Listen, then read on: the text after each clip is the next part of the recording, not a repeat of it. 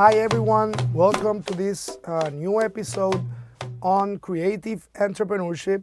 And uh, this time we would like to discuss uh, some topics related to the labor market for the cultural and creative industries, and, that, and then move into the creative entrepreneur as a new figure in that uh, labor market.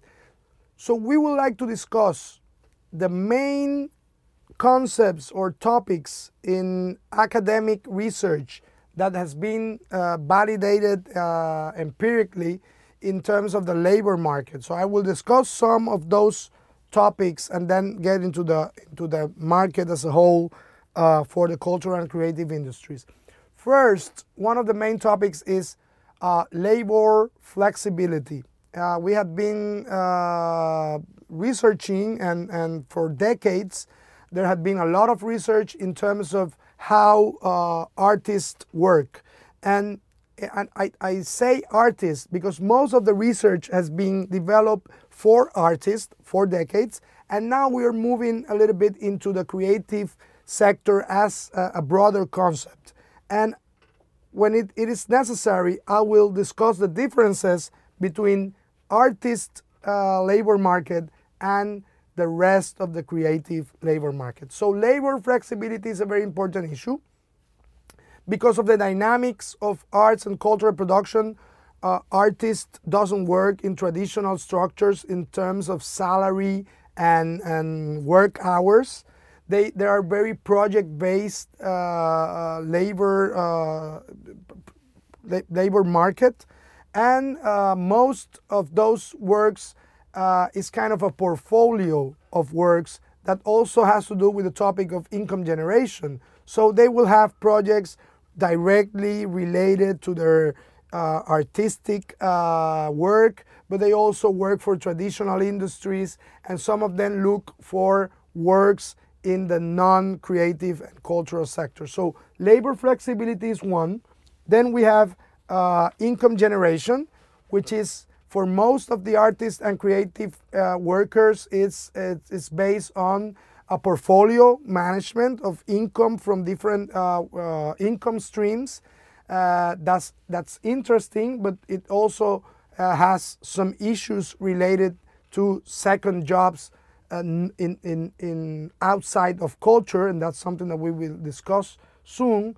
And also, we have to talk about the motivation and how artists and creatives uh, decide to work on the creative industries and, and non-economic issues as uh, work satisfaction, uh, recognition from the community, uh, flexibility.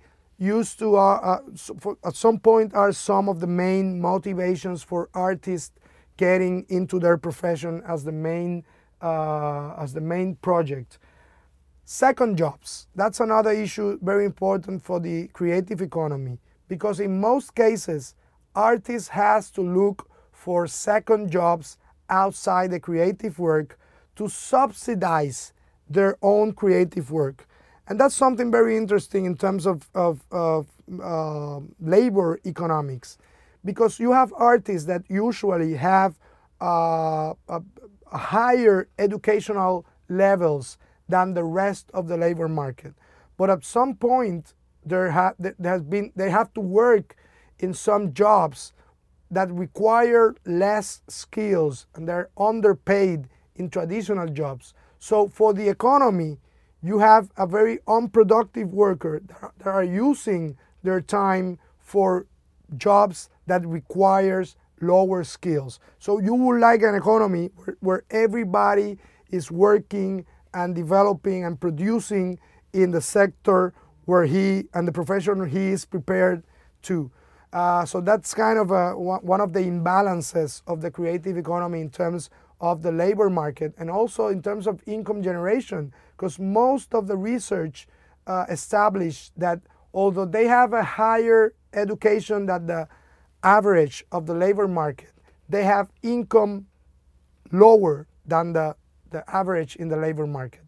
And that statistics used to change a lot because if you use artists is one thing, But then if you use creative occupations, including um, architecture, advertising, then probably that can change uh, a little bit uh, the, the, statistics. And maybe you can find that it's higher than the, than the rest of the labor market. So this scenario of second jobs, labor flexibility, uh, project based, uh, income generation has a big issue of precarity in the creative and cultural labor market that we have to discuss. Another issue is geographic agglomeration of artists and creative professions.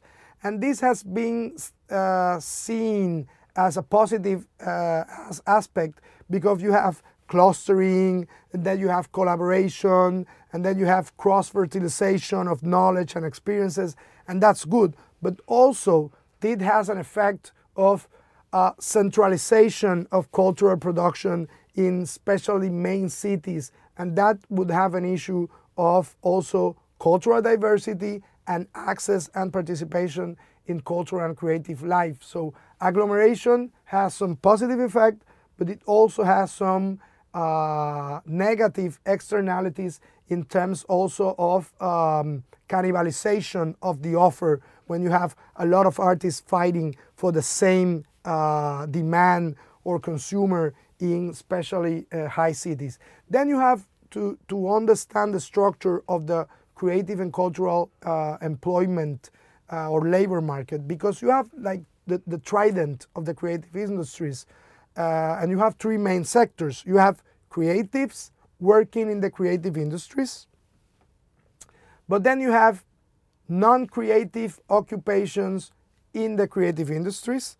So maybe you can have a, uh, an accountant working on a audiovisual production company. So the accountant is a non-creative, and when I mean non-creative, I'm talking about the definition, uh, the specific definition of creative occupations, because the accountant can also be creative.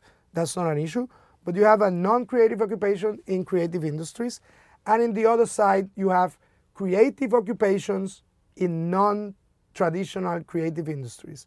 Let's say if you have a graphic designer working for a bank then you have a creative occupation in a non-creative industries. So when we talk about the labor market and employment in creative industries, we're including the scope of the trident with all of these three sectors. So this takes us to the importance of entrepreneurship in the cultural and creative labor market because if you have seen uh, that, that the trend for cultural workers is to work and develop their career as a freelance, then you know and then you understand that entrepreneurship must be a valuable tool to to acknowledge to, to develop you know and, and to be sure that his talent goes into the society and generates impact in the society.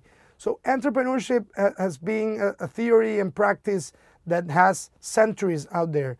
Uh, developed in france the concept of the entrepreneur uh, at the beginning with a very managerial focus of changing resources from one side to the economy into another. But then uh, he has been developed as the person who identifies opportunities out there.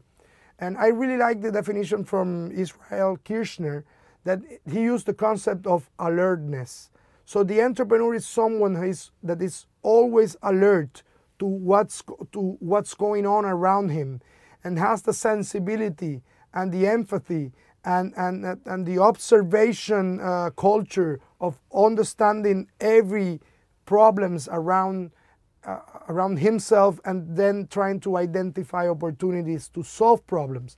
So what the reason I'm, I'm discussing this is that if you see that definition of the entrepreneur, the profile, the characteristics, and you see the characteristics of the artist that traditionally has been always uh, traducing or, or translating problems into opportunities that they create that they have the sensibility of understanding what's going on in society and trying to, co to combat uh, that, that situations, then you can see that there is a lot of similarities between the profile of the entrepreneur and the profile of the artist.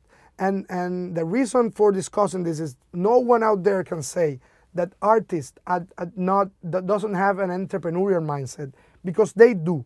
And that will make a lot easier the developing the development of our ventures because we already have the predisposition to do this.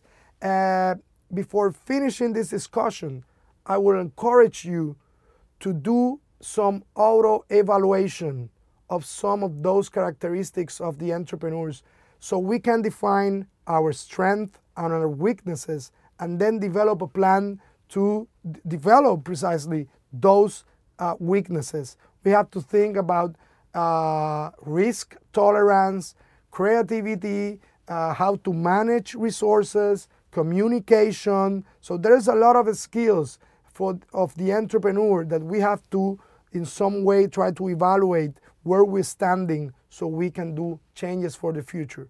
So in the next episode, we will start discussing the process of entrepreneurship precisely by analyzing the market to identify opportunities of developing ventures. So thank you very much.